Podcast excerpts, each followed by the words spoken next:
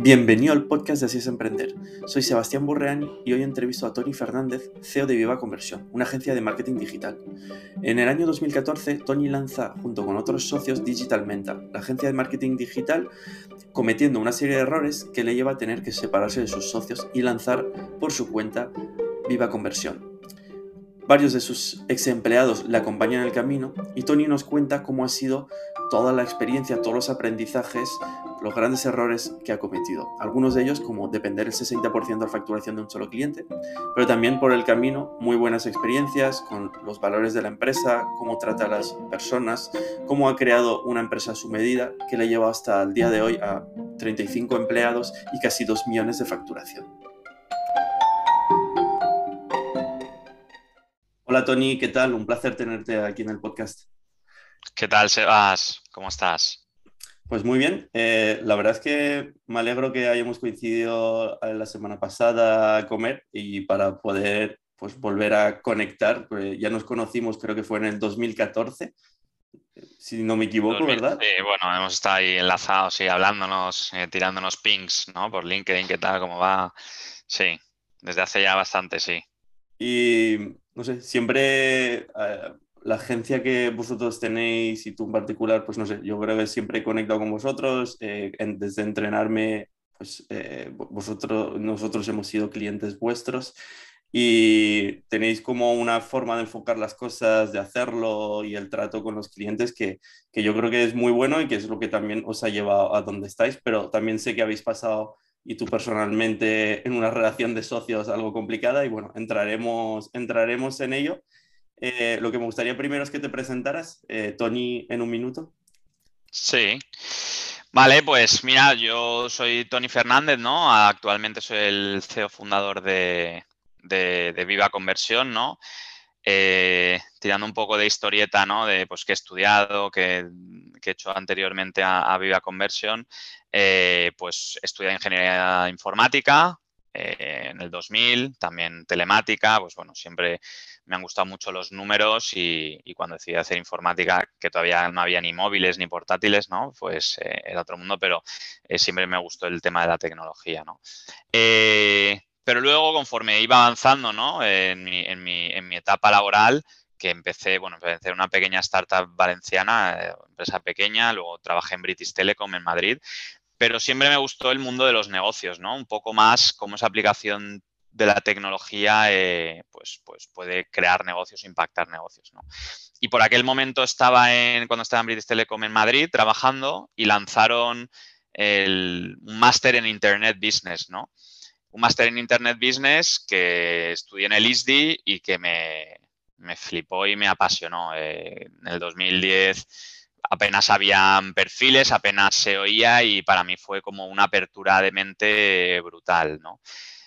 Justo en ese momento también estaba haciendo otro máster, máster en comercio exterior, porque pues soy un poco inquieto y, dije, oye, es que si, si, si no me pillan en el máster del ICEX, que era mi prioridad, eh, quería un, plan B, ¿no? Y el plan B fue el MIB. Lo que pasa es que el MIB empezaba antes y dije de empezar a hacerlo y conforme empecé a hacerlo dije, tengo que hacer este porque está, me, parece increíble. Luego me cogieron en el máster del ICEX, entonces pues durante seis meses de mi vida solo hacía que estudiar eh, y, vamos, hice dos másteres a la vez durante seis meses de mi vida, ¿no? Y luego, pues con el, con el máster del ICEX, ¿no? dan unas becas, a mí me enviaron a Colombia, que inicialmente pues un país que me generaba un poco de, rechazo, eh, siendo honestos, pero una vez llegué allí, conociendo a la gente eh, y tuve la suerte de que Google estaba montando oficinas allí, pues apliqué directamente, ¿no? Y a los cuatro o cinco meses de estar en Colombia, pues empecé a trabajar en Google como Account Strategies en ventas, pero conociendo más la plataforma de Google para Centroamérica y Caribe, ¿no? Entonces, estuve dos años en Google, me lo pasé súper bien, conocí a gente muy, muy capaz. Eh, pues bueno, últimamente la última noticia, ¿no? Del, del super layoff este que ha habido, un layoff masivo de gente, pues bueno, algún, algún antiguo conocido eh, ha sufrido este layoff. Les envío un saludo pero bueno, al final la vida sigue, ¿no? Hay gente que lleva 12 años, pues nada. Pero yo siempre he sido, insisto, culo inquieto. También, pues sí que es verdad que el vivir allí en, Colombia, también mi mujer, que es muy familiar, pues nos hacía estar muy alejados de la familia. Queríamos montar nuestra propia familia, entonces eh, decidimos volver, volver a casa, ¿no? A Valencia, después de valorar diferentes opciones, Valencia era donde queríamos estar, ¿no? Entonces, como Valencia es una ciudad, pues no como Madrid, no como Barcelona, donde no hay tantas oportunidades, pues decidí eh, empezar a montar mi propio negocio, ¿no? ¿Y qué es lo que sabía hacer en aquel momento más o menos bien? Pues todo el tema de, Google Ads, ¿no? Entonces, ya empecé con un cliente, un cliente grande que... ¿Es en qué año? Esto en el 2014. En el 2014. Eh, empecé con un cliente que invertía en Google y lo conocía y pues se veía la carencia que había de agencias en aquel momento, en aquellas latitudes. Entonces yo hice mi mi primera y mejor venta sigue siendo esa, ¿no? Cuando no era nadie, oye, yo quiero ser vuestra agencia, ya me conocéis, pero yo quiero trabajar desde, desde Valencia, en mi casa y desde Valencia. Y era un cliente de Puerto Rico, hice esa venta y dije, pues ya, ya, ya, ya, estoy en el agua, ahora hay que, hay que remar, ¿no? Eh, básicamente no había nada planificado, no había nada pensado, ni cómo, ni tal. Entonces, una vez estaba en el meo, yo ya estaba facturando, dije, pues hay que, hay que coger este, este tren y, estar aquí lo máximo que, dure, ¿no? Y eso es un poco eh, lo previo a mi mundo en el marketing digital, ¿no? Eh, monté una agencia que es digitalmente en aquel momento, con, luego se unieron dos socios más, eh, con los que lo fundamos, pero bueno, luego hubo problemas que, de sociedades que podemos, que podemos hablar. Por último, a nivel personal, pues bueno, tengo tres hijos, estoy con mi mujer de novios y luego casado desde el 2000 eh, y me gusta hacer deporte, leer libros de novelas, eh, negocios, o sea, tampoco tengo vicios ocultos eh, que destacar y, y, ese sería yo un poco. Si un vicio oculto, lo puedes contar en la pregunta que hacemos a todos de algo que no has contado a nadie o que sí, sí, sí. Es broma. Em, vale. Cuéntanos qué es Viva Conversión, qué, hace, qué hacéis. Hmm. Bueno, a nivel, al final Viva Conversión es una agencia, eh, hay muchas agencias en el mundo, es decir, no venimos a, a construir nada desde el punto de vista conceptual novedoso, empezó Viva Conversion, bueno, como una escisión de la antigua agencia que, monté. Eh, empezamos ocho personas de las doce que éramos en aquel momento de, en, la otra agencia. Y al final Viva Conversion empezó como una agencia de paid media, pues muy enfocada en Google, luego Facebook cuando empezó a funcionar también mejor y hemos ido ampliando servicios, pero siempre con el enfoque de lo que se llama performance marketing o performance digital marketing, con un enfoque muy orientado a ayudar al, negocio, ¿no? centrándonos en la, cuenta de explotación y en utilizar palancas que ayuden a mover esta cuenta de explotación.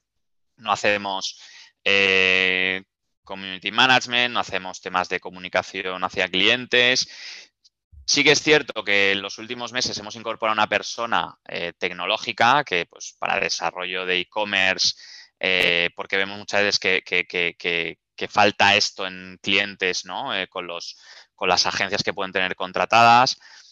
También para dar más profundidad en los servicios más técnicos, como pueden ser SEO, posicionamiento orgánico o CRO, ¿no? mejor la tasa de conversión.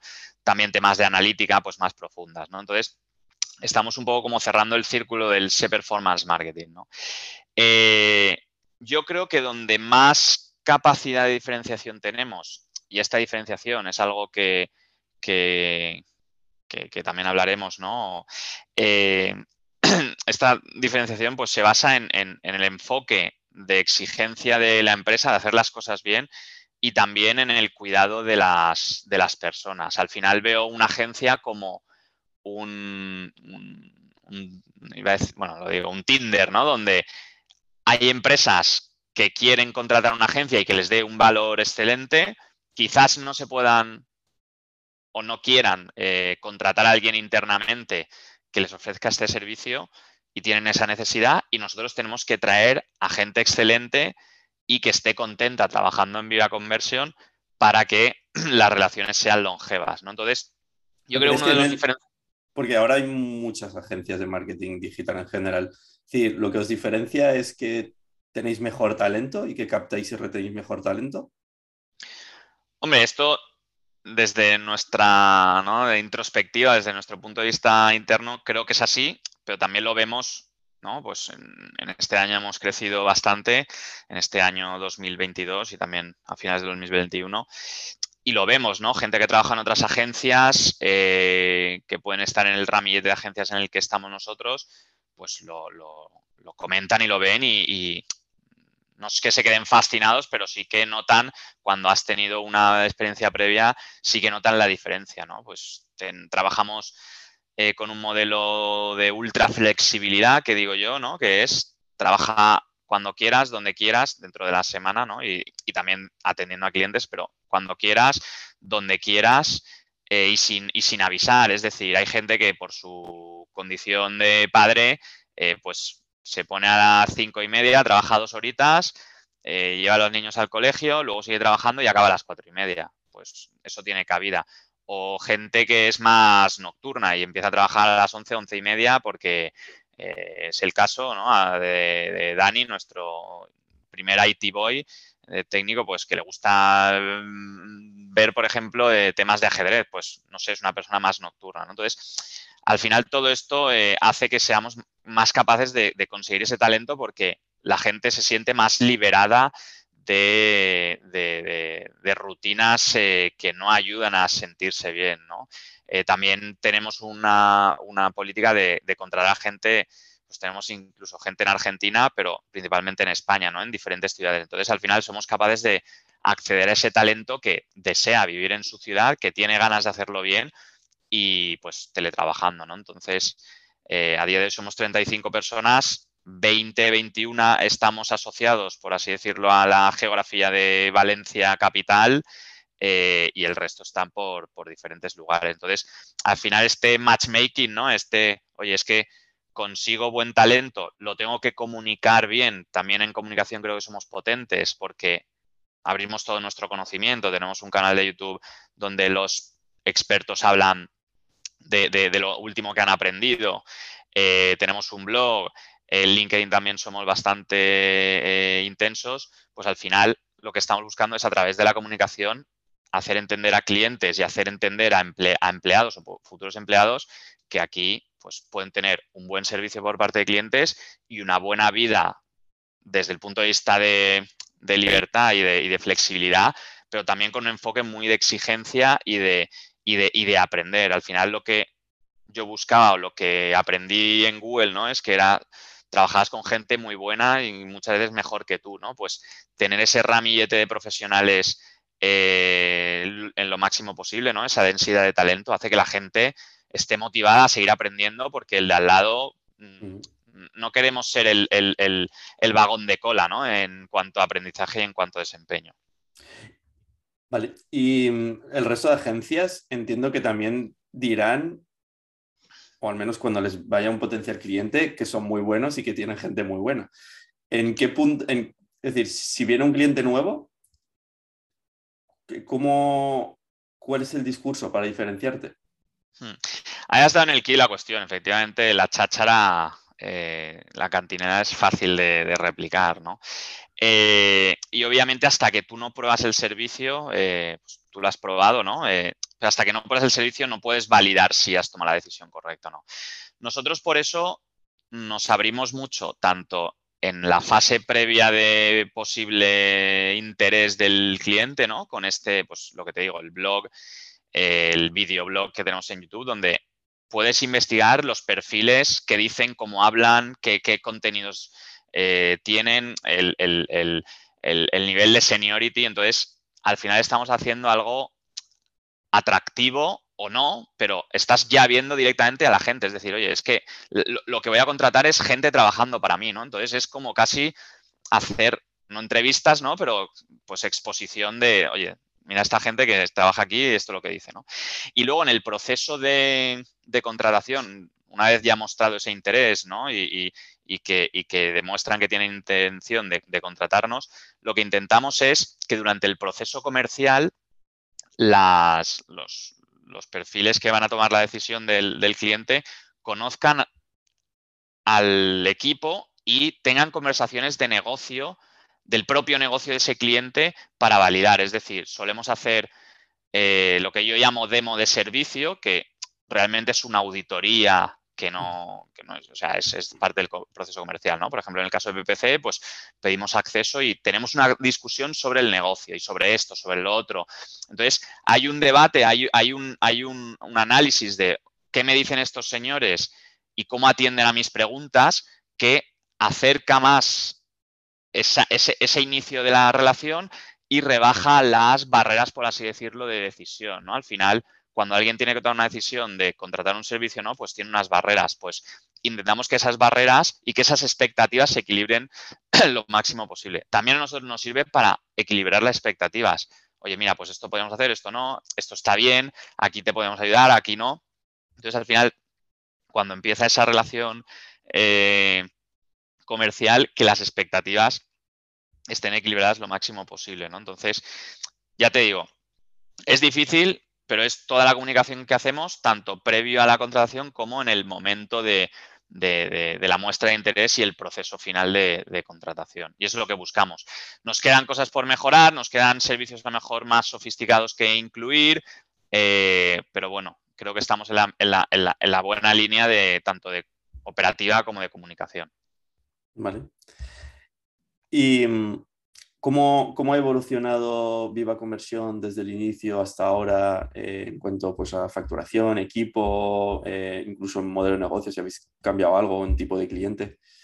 Hmm. Pues mira, eh, cuando empezamos en 2017, marzo de 2017, como te comentaba, fue una escisión de, de la antigua agencia. Éramos ocho, o sea, al final dijimos, venga, pues aquí ocho personas en viva que se querían venir, e hicimos un split de clientes y empezamos con un cliente que era un 60% de la facturación. Eh, este fue no, no, error, sino era lo que tocaba, pero claro, todo el mundo dice, no, te tienes que liberar de un cliente. Pues sí, efectivamente, ¿no? Porque al final la, empresa casi que no es tuya. O sea, estás a, a merced de ese cliente porque si se va, que también se fue y luego hablaremos, eh, pues, pues te hace mucha pupa, ¿no? Pero bueno, ese año, eh, que ese año y el siguiente yo lo determino como una época de supervivencia, ¿no? De, sobrevivir y de, construir manteniendo al máximo la estructura de 8, 7, 9 personas que éramos, pues ese año que no es incompleto, que tiene un trimestre, pues facturamos unos 260.000 euros, el próximo año, el siguiente 2018, eh, facturamos 383.000. Último año prepandemia, facturamos 500.000, o sea, siempre teníamos un pequeño crecimiento, aunque no era algo destacable. Pero ya en pandemia, que empezamos con 10 personas, eh, pues ese año facturamos 803.000 euros, 2021 1.380.000 y ahora en 2022 pues estamos cerrando en torno a 1.900.000. Aquí estoy incluyendo, no tengo el split de, servicios, estoy incluyendo eh, algo de compra de publicidad, porque nosotros no solemos comprar la publicidad directamente para clientes, mm. pero bueno, hay algo que en el último año, pues a lo mejor han sido 300, 400 mil euros, con lo que a nivel de servicios, por así decirlo, pues estaríamos en un millón eh, casi medio este, este año 2022 y hemos acabado, aunque bueno, ahora que es enero, pues hemos contratado a tres personas, estamos en unas 35 personas a día de hoy. ¿Y cómo funciona el margen? Eh, al final del precio que ponéis al cliente a lo que vosotros empleáis, que al final son personas, coste, hora o algo así, em, ¿hacéis como una estimación de horas que emplean y le metes como un uplift para tener el margen o es en base a lo que vale el servicio, pero luego el margen puede salir mejor o peor en función de las horas que le dedicáis? decir, que entiendo que ese balance debe ser complicado, ¿no? Y cómo lo gestionáis y, qué margen, cómo, es decir, cómo lo calculáis. Sí, o sea, no es, no es, o sea, no es tan sofisticado a lo mejor como en una consultora, ¿no? Que está más orientada a vender horas. Eh, aquí el valor, el, obviamente al final acabas en la métrica de la hora, ¿no? Es decir, oye, ¿cuántas horas le estoy dedicando a este cliente por lo que me paga y me tiene que salir rentable, ¿no? Al final nosotros quisimos, desde el principio queríamos simplificar mucho para no volvernos locos con el, análisis, la parálisis de este cliente tal. Sí que, lo me, sí que tenemos las métricas de cuántas horas se le dedican a cada cliente por mes. Eh, pues utilizamos diferentes eh, herramientas, pero esto sí que lo controlamos. Cuando hay un cliente que se pasa recurrentemente, pues levantamos la mano, decir, oye, no estamos pudiendo llegar a darte el servicio que, que toca y que sea interesante para nosotros. Entonces, hablamos eh, abiertamente de subir el fee, de bajar el servicio, de, porque al final hay veces que tampoco el cliente está interesado ni, ni o no puede permitirse el, incrementar un servicio, el, precio del servicio a pesar de que, de que pueda estar contento, pero el contexto pues no da los números. ¿no? Y nosotros tenemos un modelo que también es parte de esa diferenciación y vuelvo un poco, al final es un ecosistema donde hay diferentes palancas. Eh, tenemos un modelo donde hasta el año 2021, eh, que lo cambiamos, pero los voy a comentar los dos modelos, de retribución para empleados están asociados al margen de la empresa. Esto lo aprendí yo un poco de Google, ¿no? de vuestra empresa. Exacto. Eh, y es, un modelo de retribución variable que va aparte de una retribución fija, entiendo. Exacto. O sea, hasta el 2021 un 10% del sueldo de los empleados estaba eh, enlazado con el variable. Y el variable, la métrica era si se llega al 20% de margen antes de bonos, pues ese 10% se reparte, o sea, se consigue. Si está por debajo, la diferencia divide entre dos. Es decir, si se ha llegado a un 18%, que sería un 90%, por así decirlo, de, de la consecución, pues realmente tu bono ese 10% dividiría entre dos, con lo cual es como si hubieras llegado al 80%, como si la empresa hubiera llegado al 80%. Pero por contra, si va por encima, es decir, si se llega a un 22%, que es un 10% más, pues ese 10% duplica, ¿no? Es decir, con lo cual al final teníamos una, métrica, tenemos esa métrica controlada y el objetivo al final era pagar bonos, ¿no? Con lo cual al final del año, y siempre hemos estado por encima de esa métrica, pues se ha pagado un poquito más eh, del sueldo, por así decirlo, accesible, eh, incluso llegando a un, bono doble, ¿no? Con lo cual, pues, un sueldo, por decir un número, de 25.000, pues podía llegar a 27.500 eh, si el año había sido bueno y se había llegado a un 30% antes de bonos. Esto lo hemos cambiado en el último año porque veíamos que con las, pues, a la gente que estaba de, de, Viva desde el principio sí que lo tenían muy mimetizado y lo entendían, pero la gente que venía de fuera, pues no lo llegaba a entender y era como, no me estás pagando todo, tengo que confiar en mi primer año en que luego, ¿sabes? O sea, eso era como un, esto no lo tengo y me genera, eh, digamos, eh, ansiedad, ¿no? Entonces, cambiamos el modelo para hacerlo mejor para los empleados, ¿no? Eh, entonces, ese 10% de ese sueldo, por ejemplo, ese de 25.000 euros, ya no estaba supeditado a que se llegara al 20%, sino que ya se pagaba, ¿no? Se pagaba en todas las nóminas, pero además lo que definimos fue, oye, vamos a repartir un bono que va a ser el 25% de los beneficios del, año entre los empleados. Y el modelo, el modelo, ahí me sale la rama ingenieril, ¿no? Eh, una, fórmula donde tiene tres patas. Eh, tiene tres patas. Un tercio está asociado de manera ponderada al tiempo que lleva la gente en la empresa, es decir, los que llevan más tiempo, pues de ese tercio, digamos del 25%, acceden a mayor volumen de, bono. Otro tercio está asociado al sueldo y otro tercio está asociado al número de personas que hay en la empresa. Le digo así un poco en petit comité, el, tercio comunista, ¿no? Porque al final lo que buscamos también es que las, las, personas que entran nuevas o que entran en formación que eh, tengan la posibilidad de tener un bono y no que estén supeditadas a cobrar un poco bono porque no llevan tiempo en la empresa ni tienen eh, un sueldo tan alto como pueda ser el de otros empleados. Entonces, ya te digo, ese 25%, pues hay una es como si fueran como si fueran accionistas y se hacen dividendos. Es que les estás haciendo partícipes de la compañía, ¿entiendes? claro, claro, o sea, al final lo que busco de alguna manera también es que el juego sea parecido para tanto para, los empleados como para mí. Es decir, oye, si a nosotros nos va bien, eh, tu bono va a ser eh, mayor. Eh, entonces, jugamos a lo mismo. Y es una única métrica también porque al final lo que quiero es que el equipo vaya todo a una. Es decir, oye, hay un cliente que está en la mala, pues mm, hay que ayudar.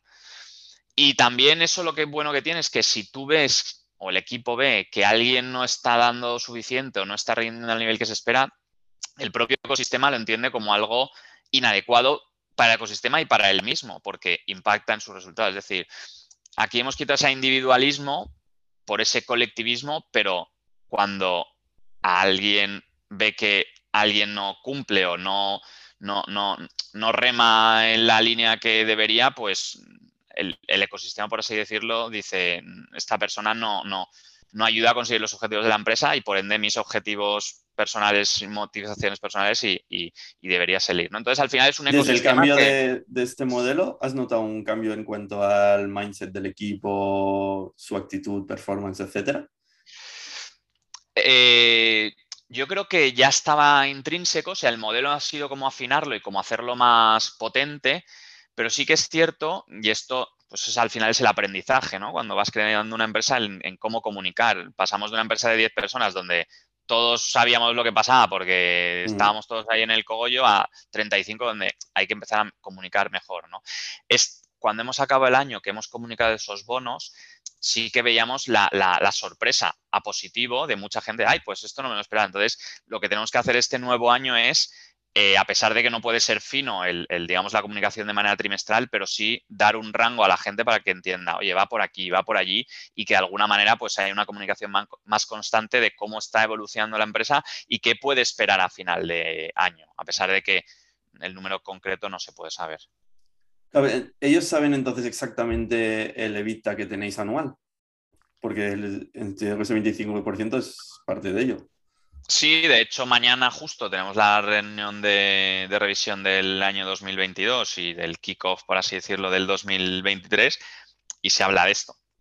Se habla de esto, o sea, se pone lo que se ha facturado, el margen antes de bonos y pues sí, pero bueno, es que al final esto es público, quiero decir, en Infocif tú puedes entrar y ver las cuentas de no solo de mi empresa, sino de muchas otras, eh, si, te interesa, quiero decir. Nosotros pues lo hacemos y, porque al final es parte del modelo, ese, ese modelo de nuestro primer valor de, empresa es honestidad y transparencia. Entonces, honestidad e integridad, ¿vale? La transparencia la asociamos a la, integridad, es decir, eh, queremos ser transparentes y, que la gente entienda por dónde vamos. Muy bien. ¿Y qué tipo de clientes tenéis? Eh, ¿Son más grandes, más pequeños, de todo? Eh, ¿El margen es diferente según el tipo de cliente? ¿Con cuáles tenéis mejor match? Eh, ¿Hay algunos que rechazáis? Un poco entender eso. Sí. Bueno, a ver, al final tenemos clientes de todo tipo, ¿no? principalmente tenemos e-commerce eh, o empresas que su canal de venta digital, tanto para vender en e-commerce como para generar leads, es muy importante.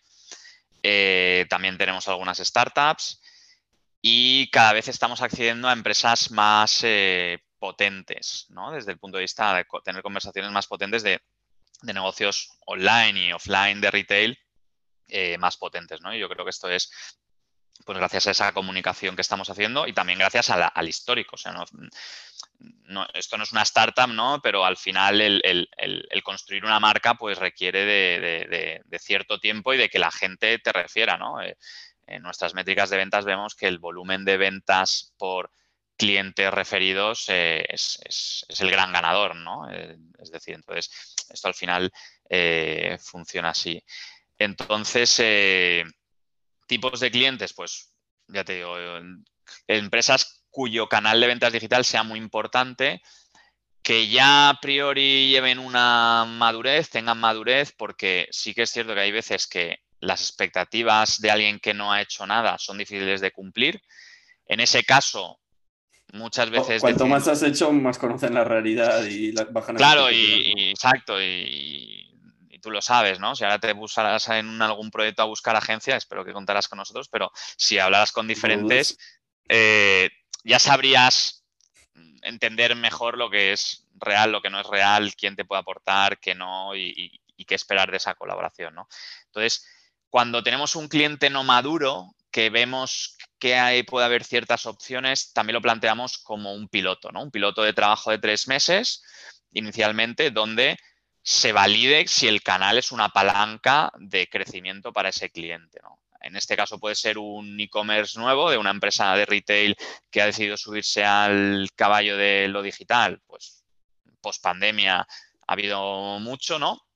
Pero también para una startup, ¿no? Oye, quiero ver si sois capaces de ejecutar esta palanca de crecimiento eh, conmigo y, ver hasta dónde da, ¿no? Entonces, eh, buscamos clientes maduros, pero tampoco despreciamos el cliente no maduro porque también para nosotros es aprendizaje, es eh, entender otros, otros, otros contextos más complejos y más eh, estresantes y también eh, pues que, nos gusta el lío y, también nos gusta aprender de modelos de negocio startuperos que, que puedan tener que puedan ser muy, muy, muy potentes, ¿no? Pues startups hemos trabajado con vosotros, con Kobe, estamos trabajando, estamos trabajando con, con Marmota, que también se considera una, startup.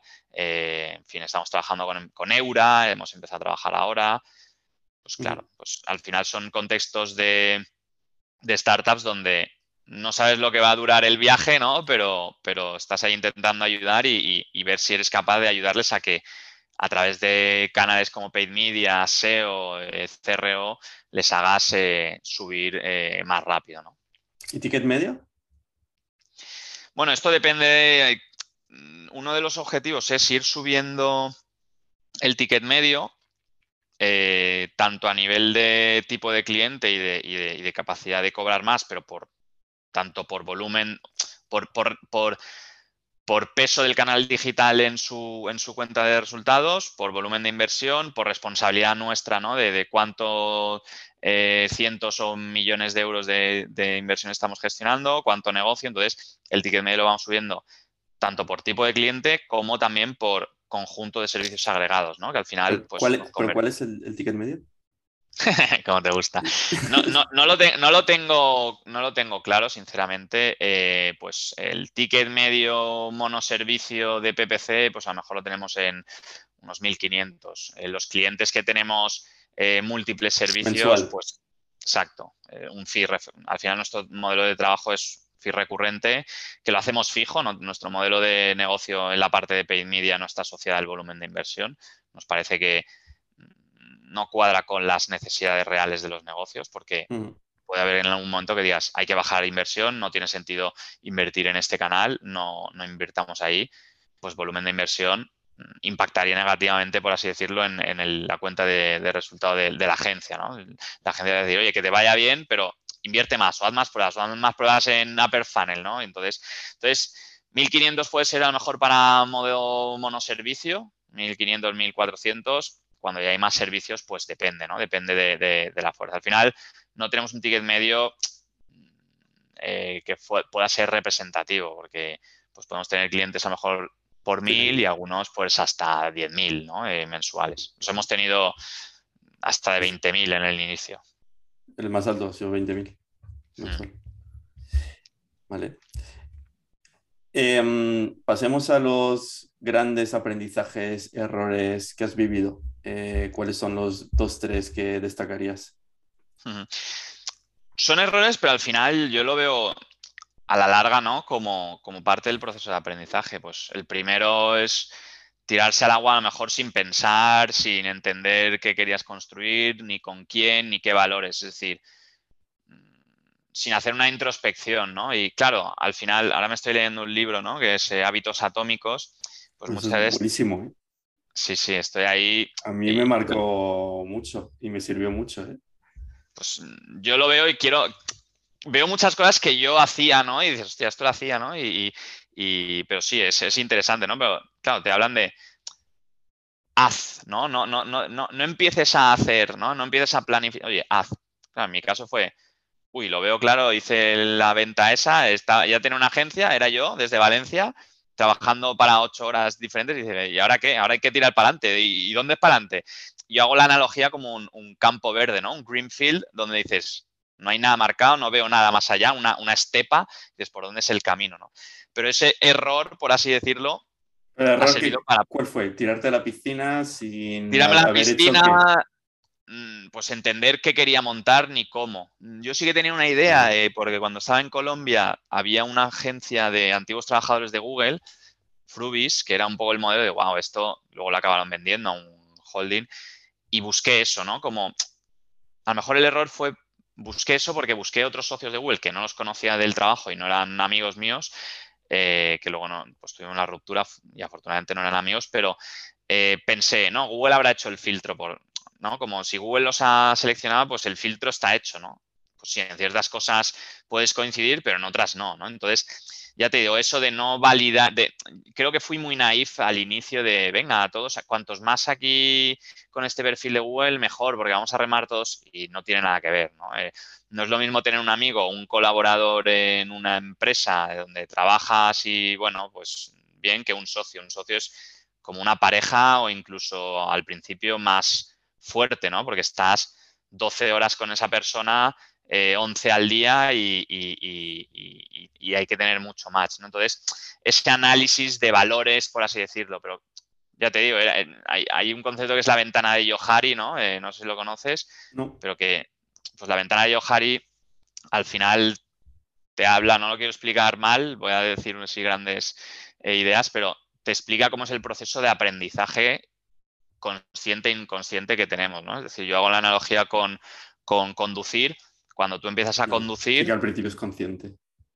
Bueno, pero no sabes que no sabes. No sabes. Ah. Oye, tengo que conducir. Ah, vale. sí, que conozco el, concepto. Pues eso, no tengo la habilidad de conducir. Cuatro etapas, ¿no? Exacto, No tengo la habilidad de conducir y no, y no sé qué tengo que saber para conducir. La siguiente etapa es, sigo sin saber conducir, pero ya soy consciente de que tengo que aprender para conducir y soy consciente de cómo lo estoy eh, ejecutando. En la siguiente etapa ya sabes conducir, pero estás siendo consciente de qué estás haciendo para conducir. Y la última etapa es que de manera inconsciente ya no estás pendiente de qué tienes que hacer, sabes conducir y no eres consciente de qué estás haciendo para conducir. ¿no? Pues eso era un poco de no sé, no sé qué tengo que hacer ni, ni, ni, sé hacerlo. ¿no? Entonces, conforme vas aprendiendo, dices, espérate, es que esto lo tenía que haber tenido en claro, ¿no? Entonces, ya te digo, esa, ese alineamiento de valores o de entender, pues, un poco naif, un poco cauteloso, miedoso, ¿no? Decir, uy, yo solo aquí, el modelo mental que nos construyen en las universidades y en los colegios es a, seguir el lead, ¿no? El líder y no a, ser el líder tú. Entonces, muchas veces mm, eh, internamente me considera que no tenía los, los mecanismos para enfrentarme de una manera rotunda decir, no, yo soy el líder y esto lo tengo que marcar, ¿no? Es, un proceso de aprendizaje y de adaptación de uno mismo, ¿no? Y ese creo que fue el primer, el primer error. El, Pero bueno, al, final el error, pero es un aprendizaje muy, muy valioso. Es parte del camino. Que, te, que entonces dices que es lo que te llevó a empezar eh, digitalmente con otros dos, socios. Sí.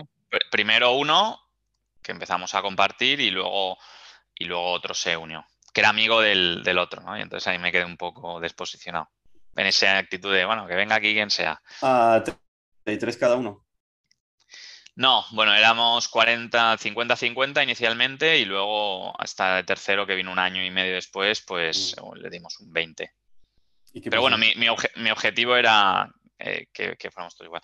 Nada, pues valores, eh, manera de pensar, eh, manera de actuar, confianza, ¿no? Al final, pues si desconfías de pero con desconfiar de cómo se trabaja, no por nada eh, raro. Si, si no comulgas con, su, con, las maneras de hacer las cosas, pues al final estás más pendiente de qué está haciendo esa persona y mirando hacia atrás o al lado que tirando para adelante, ¿no?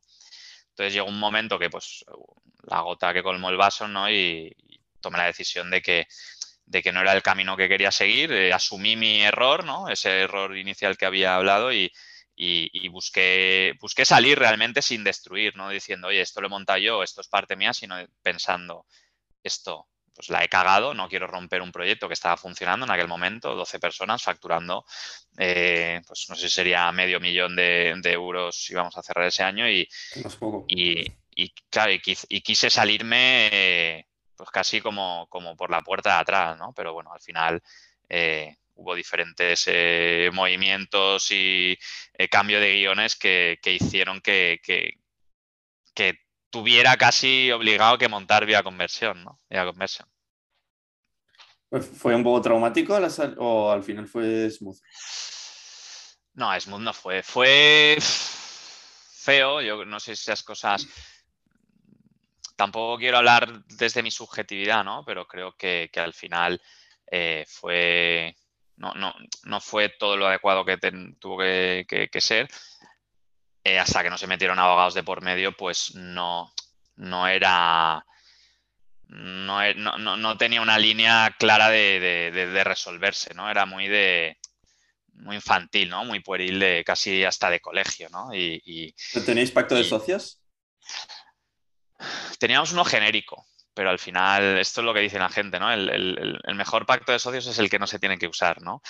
Eh, sí que lo teníamos, pero vuelvo un poco a lo mismo, ¿no? A ese error donde haciendo ese pacto de socios, al final construimos un pacto de socios muy básico, muy estándar, porque cuando empezábamos a hablar de algunas cosas, pues saltaban las diferencias, ¿no? Y, eso, ¿no? El esconderse un poco de, venga, pues nada, lo hacemos y tal. Pero al final volvió y, volvió la realidad que era, ¿no? Que era pues que, teníamos diferencias de, manera de, trabajar y de, y ser y, y al final saltaron. ¿Hubiera habido un pacto de socios? Pues a lo mejor un pacto de socios bien aterrizado habría hecho que no constituyéramos la empresa un año antes.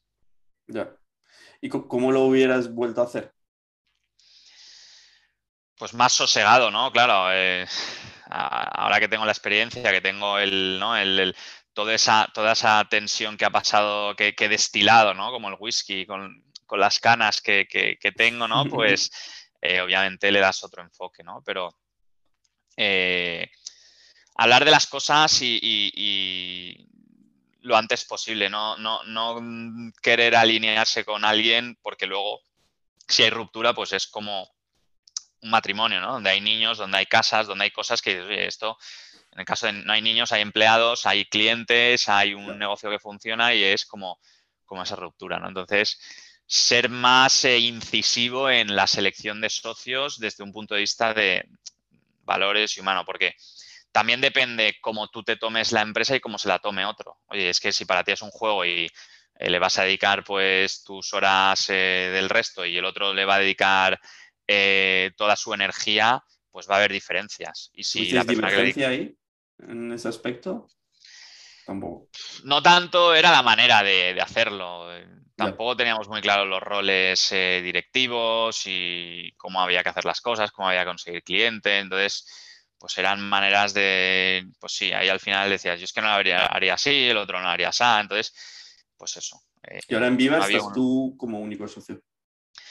Bueno, en Viva eh, tengo dos socios que trabajaban conmigo en Digital Menta y se vinieron a Viva Conversion y decidí hacer los socios. En un momento crítico eh, decidí que quería tener un equipo robusto y potente y pues estas personas que ya tenían experiencia previa y que eran, por así decirlo, los, responsables de las operaciones, les dije, oye, porque yo sabía que a todos les tocaban y claro, llega un momento en que si estás en un proyecto que no lo ves, que lo ves eh, ranqueante y lo ves debilitado, pues dices, eh, ojo, que se pueden ir. Entonces yo dije, oye, yo quiero montar una empresa con gente muy valiosa y les dije, les saqué esta, esta carta y la aceptaron y, vamos, eh, estoy muy contento y yo creo que ellos también.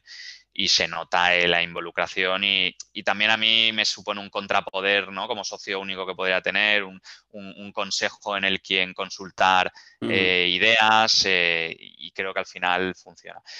Y esto que parece que fuera una decisión más eh, eh, analizada el tener nuevos socios, tampoco fue excesivamente, pero sí que había un pozo, sí que había una línea de confianza, de respeto por también todo el proceso de ruptura de una agencia a otro que habíamos pasado, que años después, cuando decidimos eh, implementar una metodología de trabajo que SEOs para controlar digamos, un poco mejor cómo trabajábamos, que te mete en ese análisis de cuál es tu visión, misión, valores, qué objetivo tienes, es que en el proceso de definir los valores, o sea, nos salió tan fácil porque lo hacíamos un poco como por separado y luego, y luego lo, juntamos. y, fue tan rápido y tan sencillo y tan fácil que dijimos, es que eh, eso que era inconsciente, pero ya de una manera subconsciente ya sabía yo que por, por, qué estaba haciendo eso, ¿no? Pero bueno, podía haber salido rana, pero ya te digo, una vez pusimos los, los valores eh, sobre papel, dijimos, o sea, fue como, como, una ratificación de votos maritales, ¿no? De, eh, vamos bien, estamos, fue una buena decisión, totalmente. Muy bien. ¿Otros errores, aprendizajes? Bueno, eh, este yo creo que no, este, estos procesos de, salida de socios, de empezar la empresa, creo que no han sido los más grandes. A lo mejor, y esto también es un poco la experiencia, ¿no? Cuando estás en un modo supervivencia, que un cliente se vaya, pues dices, te molesta, ¿no? Lo sufres y, a lo mejor eso, y la necesidad te hace llevar a, pues a, intentar que no se vaya de alguna manera, ¿no? Eh, eh, más eh, incorrecta, ¿no? Pues incluso diciéndole, pero esta agencia no sé qué, o es nosotros no sé cuántos, o, ¿sabes? O sea, un poco como, como intentar justificarte, ¿no? Yo creo que eso es inadecuado, ¿no? Al final, independientemente de tengas la necesidad, que ahora afortunadamente no la tenemos, pero pues eh, hay que ser elegante, hay que, hay que buscar entender por qué se va para mejorar, ¿no? Oye, pues se va porque no le hemos sabido dar esto, o porque ha habido esta problemática, o por lo que sea. A veces está en tu mano cambiarla y otras no. Eh, y aprender del, proceso, ¿no? Cuando, obviamente esto lo digo de nuevo a, a, toro pasado, ¿no? Pero cuando estás en un proceso de supervivencia, pues que se vaya un cliente eh, importante en tu mix de clientes, pues te afecta y, y, quizás en, aquel momento pues nos hacía o me hacía tener eh, alguna actitud un poco de, como de, pero que estás, no te tienes que ir, o sea, no, no, me dejes, no me abandones. Y ahora, pues cuando pasa, pues intentando ser elegante y, sin que tenga impacto en, en, el equipo, pues darle las gracias, pedirle que nos explique la motivación y desearle suerte y esperar que en el camino, pues, pues podamos encontrarnos o no. Y esto al final, pues creo que es lo que tiene que hacerse, ¿no? Porque fue ese cliente del, que tenía el 60%, representaba el 60% de facturación, que, que, cuando se fue fue traumático. Bueno, este cliente en concreto no. Al final era un cliente que, o sea, fíjate que fue una liberación cuando se fue. Una liberación en parte. Eh, aquí pasó algo muy curioso y yo estaba volviendo de viaje de Barcelona y me llamó Jorge, que es mi actual cliente, con otra empleada que trabajaban en, Vida Conversion. Prácticamente para ese cliente dijo, oye, mira, que este cliente eh, nos ha dicho que se va, que se quiere ir, que lo quiere internalizar el servicio y nos ha hecho una oferta para irnos con él y pues bueno, como se va a ir y o sea, todo el mundo sabía que era un cliente muy importante, pues, pues, pues, pues nos vamos. Y yo ahí fue cuando a una de las personas le dije, oye, mira, yo quiero tener este equipo y querría que no te fueras, ¿no? Y, y, piénsatelo y, lo vamos madurando y tal. Y esa persona que es Jorge, pues a los dos días, bueno, eso se lo dije a los dos días, pero Jorge a los dos días me llamó, ¿no? Me acuerdo que estaba un domingo con mis hijos en el parque, pues afectado, ¿no? Bajo de moral, eh, pues pensando en el lunes cómo iba a ser la comunicación con los empleados, si teníamos que despedir a gente, ¿no? A la mitad de la plantilla prácticamente éramos ocho, pero bueno, pues, de 8 a 4 es, casi, pues es muy duro, ¿no? Y me llamó, me acuerdo que estaba en el parque y me dijo, oye, Tony, que sí, que, que, vamos a todas, no quiero ir con este cliente, no me gusta eh, sus formas y vamos, lo vamos a petar y tal. Entonces eso fue un subidón, o sea, que alguien al que tienes poco que ofrecerle más que tu persona, tu manera de ser, eh, te diga, te, te, vuelva a decir, porque ya antes en el proceso de ruptura dijo que, se venía contigo y luego que, sí, que dejaba un cliente que era un cliente muy gordo y que facturaba mucho, que quería quedarse contigo en tu agencia de siete personas, ocho, pues eso fue un subidón, ¿no? Eh, entonces, eh, pues eh, ya te digo que, que bueno, que, se va aprendiendo y muchas veces no controlas las cosas, sino que simplemente es suerte o, o estar en el momento adecuado o hacer lo que consideras que es lo adecuado y, te puede salir bien o te puede salir mal. Pues en este caso el, esa, esa, esa carta funcionó bien para la empresa. Muy bien. ¿Algún otro aprendizaje? un así un momento duro. Bueno,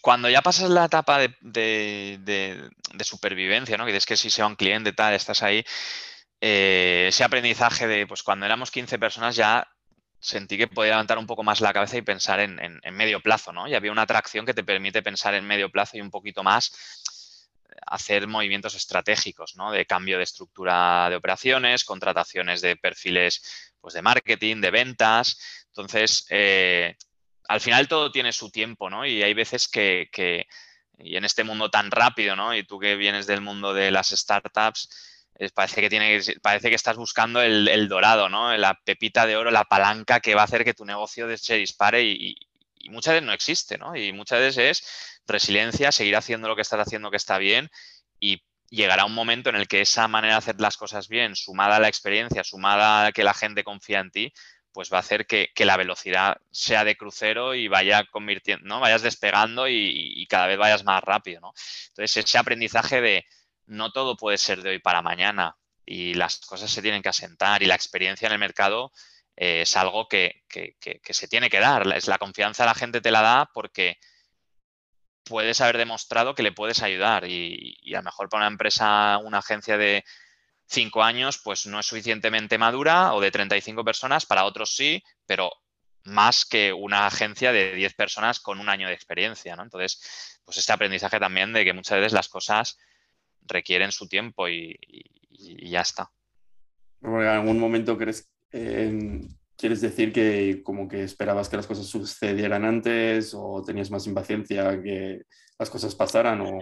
Sí, la impaciencia, el si hago esto y si hago lo otro y si voy por aquí y atosigo a un cliente y tal. Oye, es que las cosas no, no, no funcionan así, ¿no? Eh, en, en, todos los contextos. A lo mejor en el mundo de startup, pero en algunos negocios sí, pero bueno, tú te has enfrentado, seguro que, que, dolores de cabeza y de por qué esto no funciona, si está perfecto, ¿no? Y esa ansiedad te hace ver que, que, tú eres el súper listo y que esto tenía que y que de mañana para mañana tenías que tener el doble de clientes. Incluso ah, entiendo que fruto siempre ha sido de vista positivo, pero en, en, el caso de startups el problema viene en que sabes que tienes un runway, que te quedan X meses, semanas o días de vida y que vas a tener que cerrar el chiringuito, dejar de pagar gente, despedir o, las consecuencias que pueda tener el tener como una, esa fecha límite, que obviamente genera una presión adicional muy, muy grande en todos los sentidos.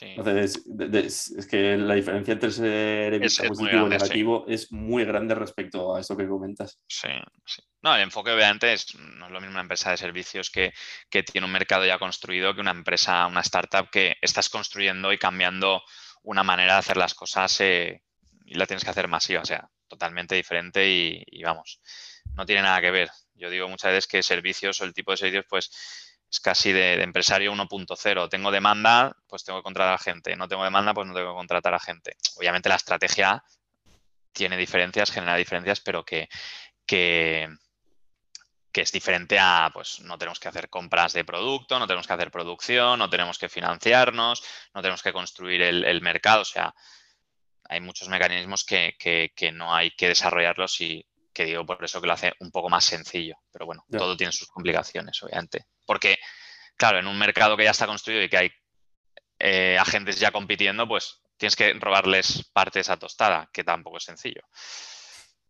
Vale. ¿Los mejores momentos? Pues yo los asocio todos al equipo, ¿no?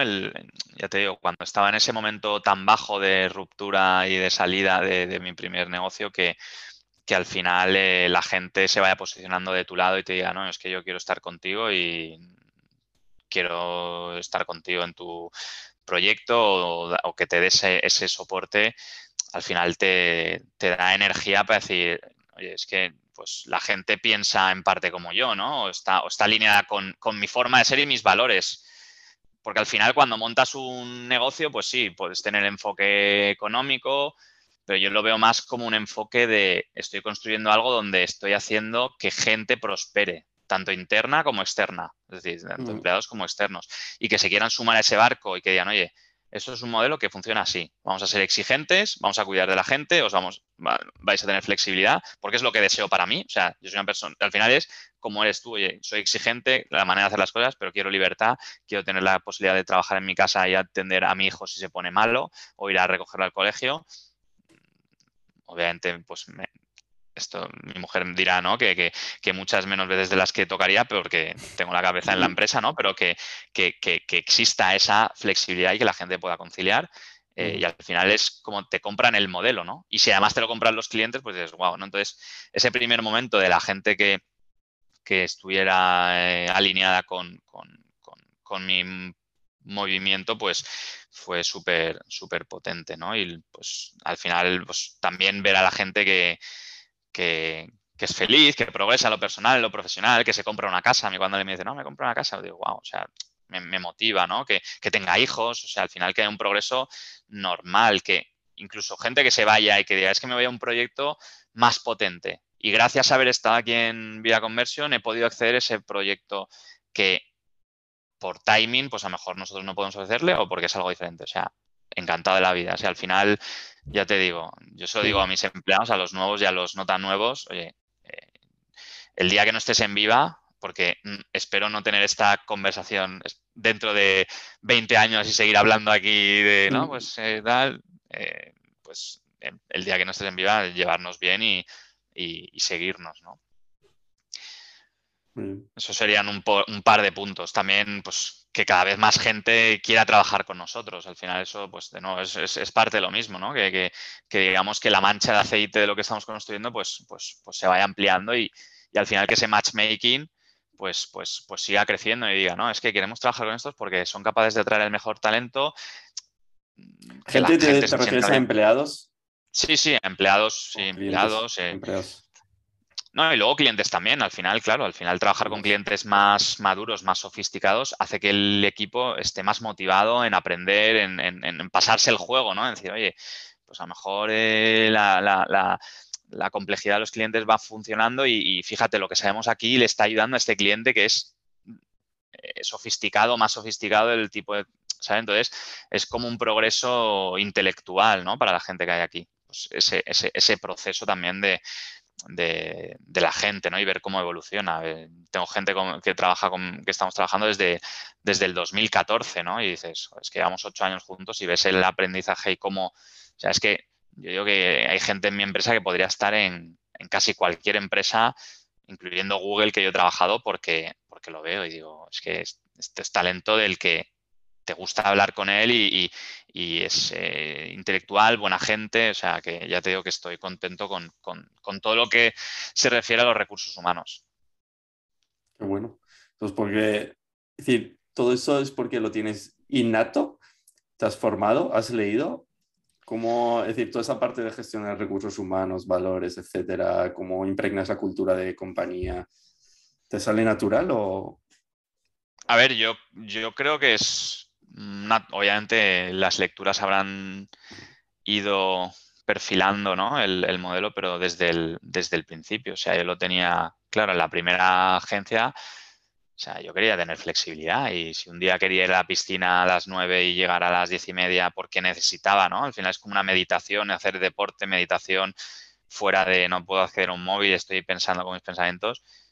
Yo digo, yo, yo no quiero ser el privilegiado de este privilegio, valga la redundancia. O sea, quiero que todo el mundo tenga esa capacidad de construirse su vida en base a sus necesidades, ¿no? Entonces, ya te digo, esa ultra flexibilidad es lo que busco. O sea, oye, yo soy así, ¿no? Podéis entrar de ocho y media a nueve y media y salir de 6 a 7. pero es que a lo mejor hay gente que necesita y pretende trabajar antes porque tiene que ir a por sus hijos a las cuatro y media. ¿Y por qué no lo puede hacer? Si cumple y es capaz de hacerlo y organizarse y la empresa sigue funcionando bien.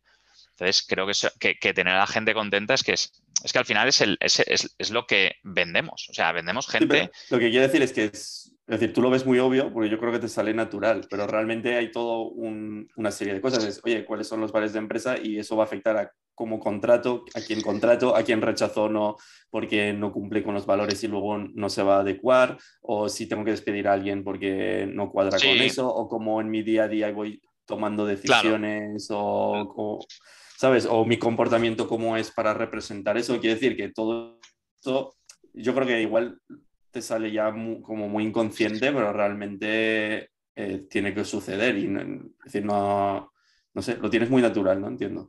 Sí, lo es que, mira, esto que has dicho, pues sigue siendo, por ejemplo, la metodología esta EOS, eh, es Entrepreneur Entrepreneur Operative System, sí que te hace analizar estos aspectos, ¿no? Es decir, oye, construye tu visión, tu misión, tus valores. Y hay una herramienta que le llaman el People Analyzer, que es, vale, ahora coge toda tu gente y valórala según esos valores que tú has definido de empresa. Entonces, eso ya te da ideas, dices, esta persona, hostia, esta las cumple a rajatabla. Esta persona, esto por aquí es tal. Entonces, esas personas que no cumplen con los valores, que puedes haber hecho eh, contrataciones buscando esos valores, pero a lo mejor pues te has despistado o no las has tenido en cuenta y dices, hostia, pues es que no coincide. Y el ecosistema lo ve. O sea, al final la gente lo ve. Entonces, sí que hay que ser no rotundo de no me vale tal, pero saber que dices, es que esta persona eh, no concuerda y, y, el ecosistema, pues tiene que ser robusto, porque si empiezas a tener fallos en el, del sistema barra ecosistema, pues estás permitiendo que gente que no se comporta o que no trabaja en función de los valores eh, esté dentro de la compañía y por ende tu discurso de valores deja de, ser robusto y de ser fuerte, ¿no? Pero sí, yo creo que sale natural, luego se ha eh, digamos, eh, profesionalizado de, forma profesionalizado. Exacto, sí, sí. Pero, por ejemplo, ahora con el tema de, ¿no? Yo en la pandemia decía, wow, pues ahora todas las empresas van a teletrabajar. Y pues esto, pues este valor que teníamos nosotros de esa flexibilidad, pues ha dejado de existir estoy viendo muchas agencias que tienen ese modelo de no, hay que venir a la oficina y puedes teletrabajar, pero tienes que hacer la petición de teletrabajar al de recursos humanos y, tu, y, tu, y tu responsable la tiene que valorar. Y la entrada es de ocho y media a nueve y media y la salida tal. al final yo puse un post en LinkedIn de, de digo, es que no lo entiendo, pero bueno, para nosotros mejor desde el punto de vista de, competencia. De, digo, Es que lo veo tan obvio. Eh, aquí cuando entra alguien le digo, toma, mira, este es mi, cazo de confianza, lo tienes, mira, está rebosando. O sea, toda la confianza para ti. Eres tú el que luego pues puedes ir tirando la confianza. Pero no es, oye, mira, tengo el cazo aquí, me das confianza, sí, te doy un, un, te abro un poquito de agua y te pongo un poquito de confianza. Venga, sigue ganándotela. O sea, partimos de, yo confío en la gente que es responsable y el propio ecosistema es el que va a, validarlo. O sea, al final lo que veo es, ¿conoces el libro de Netflix de No Rules Rules? Sí, ese también lo he leído, sí. Pues yo lo que veo es que, es decir, que lo estáis aplicando, no es tan fácil aplicar, pero lo estáis aplicáis todas las diferentes eh, pilares que tiene, que es oye, a la gente le doy confianza, le doy contexto, le doy autonomía máxima, bueno, están, tienen el concepto hasta de vacaciones ilimitadas, pero tienes responsabilidad eh, sobre tu trabajo y obviamente pues las cosas tienen que suceder, los objetivos se tienen que cumplir, pero todo lo demás es como máxima confianza, pero no es, te digo que confío en ti, no, no, es que te lo demuestro con una serie de cosas. Yo creo que decir, esa parte es muy interesante cómo lo estáis aplicando porque no, no, es tan fácil y no hay tantos que lo apliquen como, como realmente bien para que, para que la gente realmente sienta que, que se le confía en ellos, que se le da el contexto y la autonomía para desarrollarse profesionalmente. Yo creo que eso te lleva a otro nivel. Sí, mira, de hecho los valores y un poco esto de, de, Netflix que has hablado, nuestros valores por mencionar son el primero, honestidad e integridad, el segundo, eh, ejecución y comunicación en nuestro trabajo excelente. El tercero, compromiso con nuestro trabajo, es decir, estar comprometido, porque tú puedes estar comprometido, pero si no comunicas ni haces bien tu trabajo, que es el punto de exigencia, pues no vale. Pero también al contrario, puedes hacer tu trabajo muy bien, comunicar bien, eh, ejecutarlo bien, pero no estar comprometido. Pues tampoco nos vale del todo, ¿no? Luego el cuidado mutuo, que es también un poco asociado a esto que te digo del modelo de, beneficios y demás, el cuidado mutuo. Si alguien está mal, si un cliente eh, no funciona, si alguien está sufriendo por un cliente, por un cliente pues que, entre todos nos cuidemos. ¿no? Y el quinto es eh, iniciativa para todo el subtítulo FAC de organigrama, ¿no? que lo pongo ahí un poco en palabras fancy, es decir, es que el organigrama es, y de hecho en, el libro este de Netflix creo que sale, ¿no? El, eh, el concepto de libertad y responsabilidad, es decir, oye, tienes libertad, pero ser responsable, mm. y también el modelo de pirámide o en árbol, ¿no? Es decir, oye, es que la, ¿no? la estructura, la jerarquía, el CEO, el sumum, el dios, ¿no? Ahí, no, al revés. O sea, el CEO está en la base para dar soporte a los diferentes niveles de ramificaciones que están cerca de los clientes y que son los que cuidan para que ese árbol no se muera. Porque si las ramas no hacen la fotosíntesis, estoy haciendo ya un poco la analogía muy extensa, ¿no? Pues el, árbol se muere, el tronco se muere y, y todo no deja de funcionar a nosotros nos funciona y yo estoy contento, ya te digo, porque al final tampoco mi objetivo cuando monté empresa nunca fue ser un policía de ver qué está haciendo la gente. Y cuando me toca estar demasiado centrado en qué hace la gente y no hay esa confianza, el, proyecto sufre. Vale. ¿Algún otro momento que destacar? No, yo creo que ya me he expandido demasiado. Vale, para terminar, tres preguntas rápidas ¿Qué odias hacer en tu día a día? Como odiar no odio nada, lo que es que tengo un poco de administración pública fobia, ¿no? Es decir, cuando me tengo que enfrentar a procesos de administración pública me genera mucha frustración previa, porque luego sí que es cierto que, bueno, pues tema de kit digital, tema de sacar el certificado digital, temas de notificaciones, o sea, me genera una ansiedad, ¿no? Cuando recibes un... Tienes una notificación de la, de, la, de Hacienda y dices, que he hecho mal, algo, algo me he hecho mal. Y dices, nos van a meter una multa, algo ahí mal hecho y, resolverlo va a ser difícil. O sea, siempre estamos un poco en la defensiva. Entonces, todo eso es lo que me genera, eh, no me gusta. Y, soy errático e incluso eh, no quiero verlo, pero bueno. Eh, no lo delegas no lo delego por administración. Cada vez la, administración de la empresa, o sea, de contabilidad, este año hemos empezado a, hemos subcontratado una parte porque también es una, contabilidad sencilla. Eh, pero bueno, al final mi trabajo siempre ha sido un poco estar en todo, ¿no? Pero sí que es cierto que estoy delegando este tipo de cosas. Con la administración, pues bueno, tengo las asesorías y demás, pero ese punto, ¿no? Ese, esa, esa, capa fina de, de unión entre las administraciones posteriormente que pasan por las eh, asesorías, pues sigo estando involucrado, sí, un poquito. Pero sí, el ideal sería, oye, resuelve estos problemas y, no quiero saber nada. Eso es lo que más odiaría, el resto no, sé. ¿Y qué es lo que más te gusta? ¿Qué es lo que te encanta hacer en el día a día? Aparte de hacer podcast con... Eso, hablar, no, eh, pues vender me gusta, eh, entender necesidades de cliente, o sea, buscar ese nexo de unión entre necesidades y lo que nosotros podemos ofrecer, ¿no? Una venta para ayudar, ¿no? Mejorar procesos, eh, optimizar, o sea, soy muy friki mentalmente, ¿no? Ahora queremos optimizar el proceso o el equipo de PPC, que son 17, 18 personas, digo, seguro que hay donde rascar para eficienciar eh, temas de todo tipo, comunicación, cómo se usa Slack, cómo se hacen las reuniones, eh, cómo se, cómo se hace comunicación o cómo se busca la información. Eh, ya te digo, eso me, motiva mucho el eficienciarlo, porque si mejoras un proceso un 5% que impacta o el tiempo de orientación al cliente de un, de un equipo de 18 personas, un 5%, pues, hostia, es que ya tienes impacto en horas y en o poder ser más libre o poder eh, facturar más, o sea, o, poder empezar otro tipo de proyecto, o sea, te, libera recursos que no son eficientes, ¿no? Entonces eso... Y que, estáis en ese punto también, ¿no? Que entiendo que si estáis en 35, es decir, ya cuando pasas de más de 20 es cuando empieza a tener sentido todo ese tipo de mejoras de procesos, ¿no? Es decir, sí. en ese punto que tiene sentido atacar varios.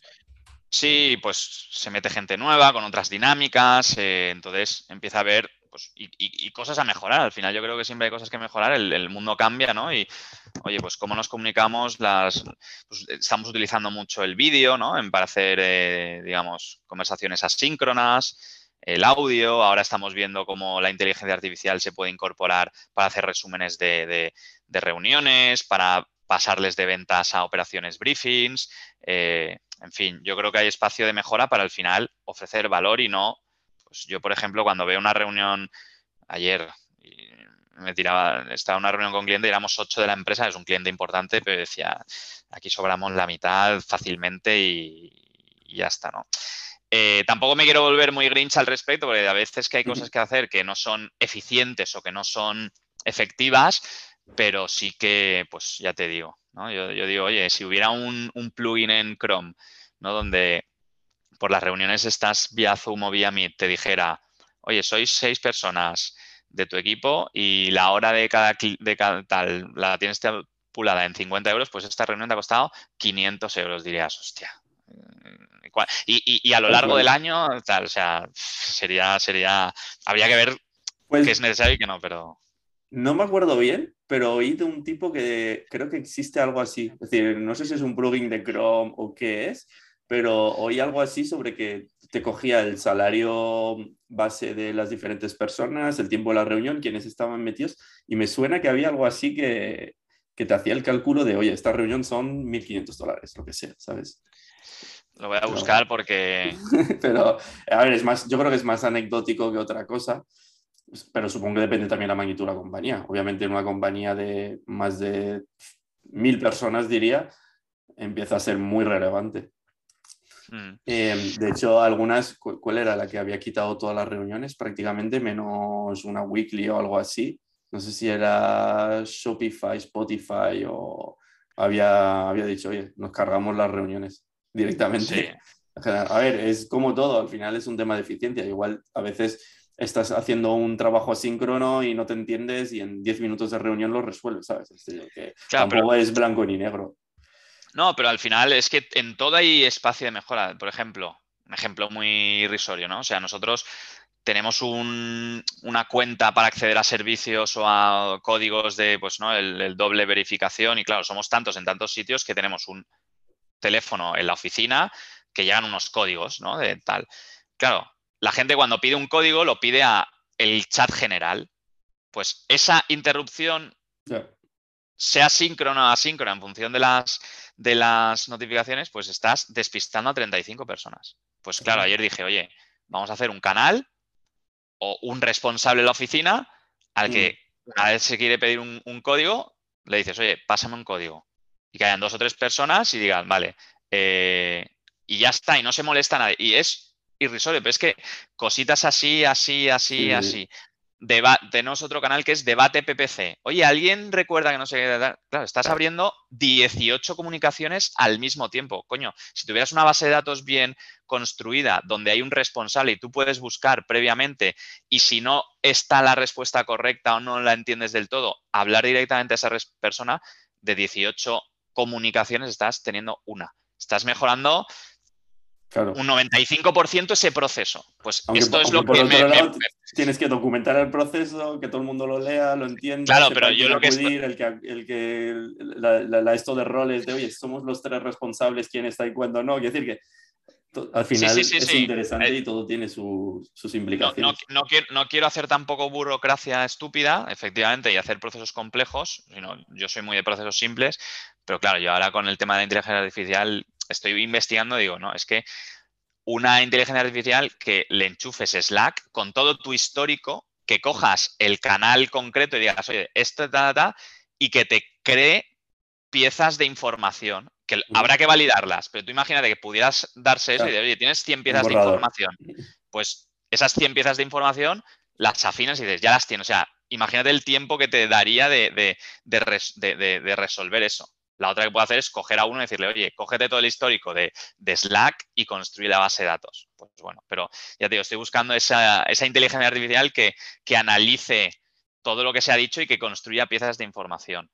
me parecería espectacular. Última pregunta. Eh, algo que no hayas contado a nadie o casi nadie. Esto sí que lo he contado. No, no, no, Esto sí que lo he contado, es, lo, cuento en plan jocoso, ¿no? Eh, cuando empecé Viva Conversión. algo que no hayas contado. ¿eh? Lo he contado muy poco, o sea, no es conocido, pero es. Lo, encuentro en plan jocoso, ¿no? Eh, pero cuando monté la agencia, ¿no? La nueva sociedad, eh, le dije, no, pues yo soy el único socio al asesor y me dijo, no, no, no vas a montar una sociedad siendo tú el único socio. O sea, no una SLU. Tienes, tal, que sea tu mujer o quien sea, pero algo. Porque a nivel en Hacienda, pues puede ser más, puede tener complicaciones, ¿no? Y bueno, pues mi mujer, ¿y, cuánto, por qué porcentaje le doy? me dijo, bueno, pues a partir del 5% un socio te puede eh, pedir cuentas, ¿no? Y auditar las cuentas y un poco eh, meter palos en la rueda. dije, pues, pues dale un 4. le, ponimos, le pusimos un 4. ¿no? Y esto se lo cuenta a mi mujer. Y digo, no, pues, pues un 4, pues ya no está en ese proceso. Y digo, pues te doy un 4. Mira, el 4 te lo he dado por esto. O sea, no es te dado un 4 y no te digo el por qué. Entonces, hostia, le, diste a primer socio eh, sin conocerlo un tanto por ciento de la sociedad. O sea, ahí está eso. Ahora, cuando, cuando, cuando repartimos dividendos, pues bueno, dice, ah, pues bueno, es, pues es esto, pues vale, pues me, o sea, se pone contenta, ¿no? Porque era de 400 suyo, ¿no? Exacto. Aunque todo se quede en casa. O sea, eso fue un poco, al final dijo, eh, leí una frase... Pero No, he entendido, no he entendido muy bien el motivo. No, el motivo es que nadie en aquel momento tuviera más de un 5%, pues era no, me refiero al por qué tienes que poner una persona adicional, que no solo fueras tú. Ah, bueno, pues administrador único de la sociedad. No, administrador único sí, lo que pasa es que si, si, eres, si montas una empresa unipersonal, pues a lo mejor Hacienda te puede venir a tocar eh, las narices porque que tú declares como beneficios empresariales algo que tiene su impuesto de sociedades, que es el 15% de los tres primeros años y luego el, impuesto sobre dividendos, pues dice, no, es que pues todo por renta, ¿no? Entonces, por renta, al final, pues, digamos, a priori, eh, puedes llegar a pagar más impuestos que haciéndolo como empresa, ¿no? Entonces, creo que iría por ahí, es decir, creo que va por ahí, pues, Mm, yo no conozco, pues él seguramente lo, me, lo, recomendó por toda la experiencia que ha tenido pasada de, problemas de SLUs, ¿no? Y dijo, oye, si no hay una SLU, mejor a priori porque así, pues Hacienda no dice, esto es de un único socio y da tanto y, por renta eh, cobraríamos más y tal, no, pues, pero bueno, esto es algo que no, que no he contado mucho y es un detalle jocoso. Bueno, pues nada, muchas gracias, Sebas. Eh, un placer, la cada vez que hablo contigo, eh, tío, que, te considero siempre muy, muy, muy inteligente, muy exigente también, ¿no? Cuando era nuestra relación y que, que nos dieras la oportunidad de trabajar. No, bueno, al final cada uno tiene su papel y, es lo que hay. Es decir, la exigencia no tiene que ser eh, sinónimo de, de, intolerancia, ¿no? Es decir, al final, pues eres exigente, buscas unas respuestas, buscas un trabajo, pues cuando estábamos, pues si, lo hicimos bien y te, te convencimos de, que nuestro servicio era el correcto, pues dirías, lo valorarías, pero también podrías decir, pues necesito buscar otra manera porque si no, lo que decías, cierro el chiringuito y necesito sobrevivir, ¿no? Entonces, esa exigencia nosotros la, abrazamos siempre que sea una exigencia eh, eh, con sentido, ¿no? Y, que, no sean exigencias eh, inadecuadas. Entonces, nada, eh, siempre es un placer hablar contigo y, que, que hablar de cosas interesantes. Igualmente, muchas gracias Tony por participar. muchas cosas interesantes han salido hoy.